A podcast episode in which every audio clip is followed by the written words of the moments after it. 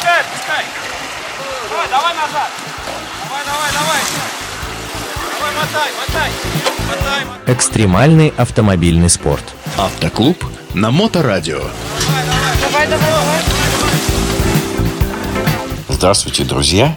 На волнах моторадио передачи для любителей полноприводной жизни вне дорог off-road для всех. А в студии ее автор и ведущий Роман Герасимов. Мне довелось записать большое интервью для магазина внедорожного оборудования 4 на 4 Спорт. Интервью с человеком, придумавшим знаменитую полную чухлому.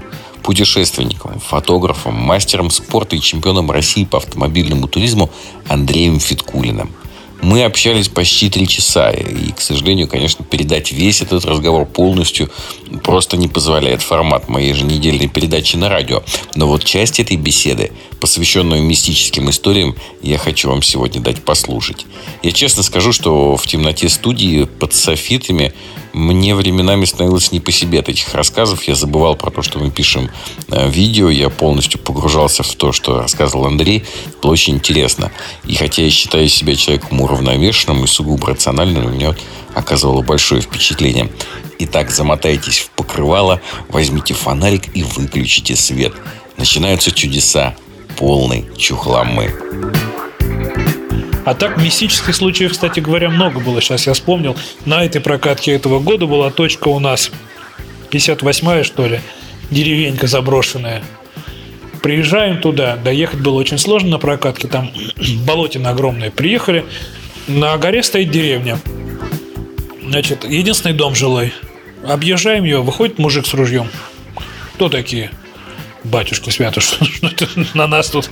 Да мы вот копатели какие-нибудь будете тут это... Да нет, нет, значит, ну этот вот полная чухлома. Разговорились. Бывший директор школы, охотник, приехал на охоту. Он говорит, ну тут места-то хорошие, но вот я приехал в этом году, здесь человек, мой друг должен жить, а его нет.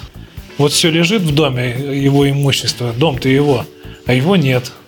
Я, говорит, походил, походил, ничего не нашел. Ружье, ружье, что ли, он сказал, нашел. А его нет. То ли волки утащили, то ли что, он пропал. И это не единичный случай. Два года назад начальник милиции мне звонит. Вы, говорит, будете в Бушнево ездить ваше? Я знаю, что туда точно поедете, но Бушнево точка такая. Посмотрите, там Спирдова деревня. Там у нас пропал человек. Как пропал? Рассказал, значит, от Спирдова до э, Конышева километров сколько? 8 там или 12, что ли, плохой дороги. Он один жил во всей деревне в этой, а в Конышево ходил время от времени в магазин. Так вот в Конышево он сходил, пришел, купил там что-то какой-то еды, вернулся к себе домой, и пропал после этого. Как определили, что пропал? Значит, э, он не вышел в следующий раз в магазин, кто-то из друзей его или из... пошел проверить. Дверь откр... от... открыта была в избу. В избу зашел, там все продукты, которые он купил, лежали прямо вот в рюкзак, все продукты выложены. То есть он вернулся, выложил на стол и зачем-то вышел на улицу. Видимо, на скорую руку. Или кто-то его позвал, или что-то произошло. И все, и исчез. А, он нет, он еще поставил собаке еду бориться. Собака там у него была. Пропал. Не нашли вообще и объяснить никак не могут. Вот что такое могло быть, что он пришел, выложил продукты, вот все поставил, надо бы поесть там или выпить ему надо было, а он тут срочно вышел и сейчас Зимой дело тоже было. То есть вот такие исчезновения чудные происходят, к сожалению. Интересная история. Интересно и непонятно. И так и не нашли, уж три года прошло. Еще напоминает водяной в плоского, помнишь? Да, конечно.